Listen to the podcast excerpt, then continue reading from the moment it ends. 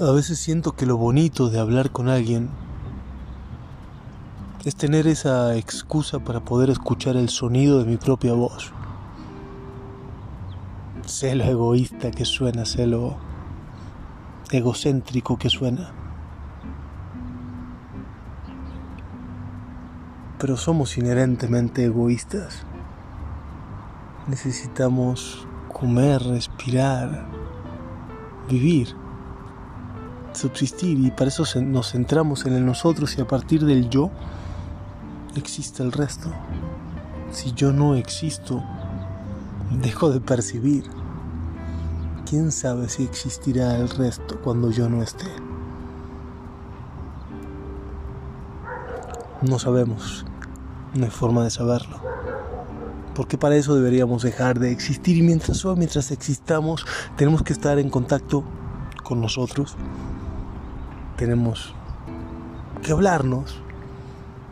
Tenemos que atrevernos a manifestar eso que pensamos en palabras y oírlas y ver si nos resuenan o si las aborrecemos. No soy una persona que suele meditar, pero sí soy una persona que suelo reflexionar y me encantan esos momentos que me regalo, esos momentos de reflexión, esos momentos de hablarme a mí mismo. Esos momentos de darme la licencia, de darme el permiso de poder escuchar el sonido de mi propia voz. Y no solamente mi cabeza, a veces a través de mi puño y letra, que trazan en una hoja en blanco las ideas que van apareciendo. Y ese proceso de reflexionar es encontrarme un poco más a mí mismo. También encontrar mis errores, también encontrar todo eso en lo que me equivoco, todo eso en lo que fallo, todo eso que no me llevó a donde quería estar.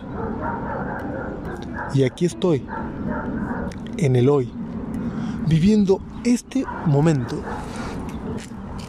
Este momento que me genera este tipo de reflexiones. Y miro hacia atrás y me pregunto, ¿qué es lo que hice que me llevó a este lugar? ¿Cuáles fueron mis aciertos? ¿Cuáles fueron mis errores?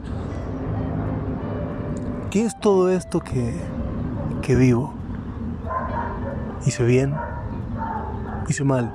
¿Qué tan cerca estoy de mis sueños? ¿Sigo teniendo los mismos sueños de antes?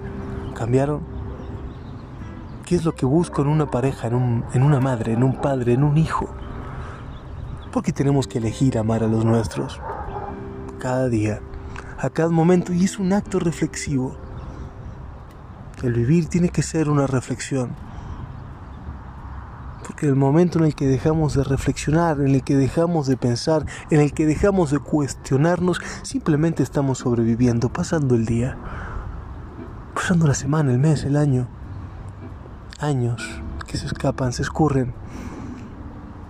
Y así miramos hacia atrás y quedó una década o dos en un lugar donde difícilmente recordemos cosas importantes. Y cada día es importante vivirlo no sobrevivirlo. Y para eso necesito reflexionar y cuestionarme hacia dónde voy. ¿Qué es eso por lo que lucho cada mañana? ¿Vale la pena? ¿Sigue valiendo la pena? ¿Sigo escogiéndolo? ¿Sigo escogiendo mi vida tal y como es? ¿O quisiera que cambie? ¿En qué quisiera que cambie? ¿Qué puedo hacer para que cambie?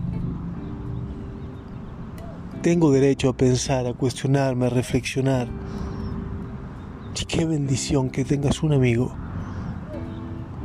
una esposa, un marido, un hijo, un padre, alguien con quien hacerlo, alguien con quien manifestarte como eres y no sentirte juzgado, no sentirte acusado, no sentir que tienes que defender cada pensamiento. Quizás por eso los aduladores, los vividores, son compañías tan gratas, porque simplemente están ahí por un provecho y no para engrandecer su ego, sino su bolsillo, sino su conveniencia y te dejan hablar a gusto. Te dejan expresarte sin criticarte porque quieren tu favor para luego sacar algo a cambio. ¿Y qué queremos nosotros de nosotros mismos? ¿Qué queremos nosotros de nuestra vida?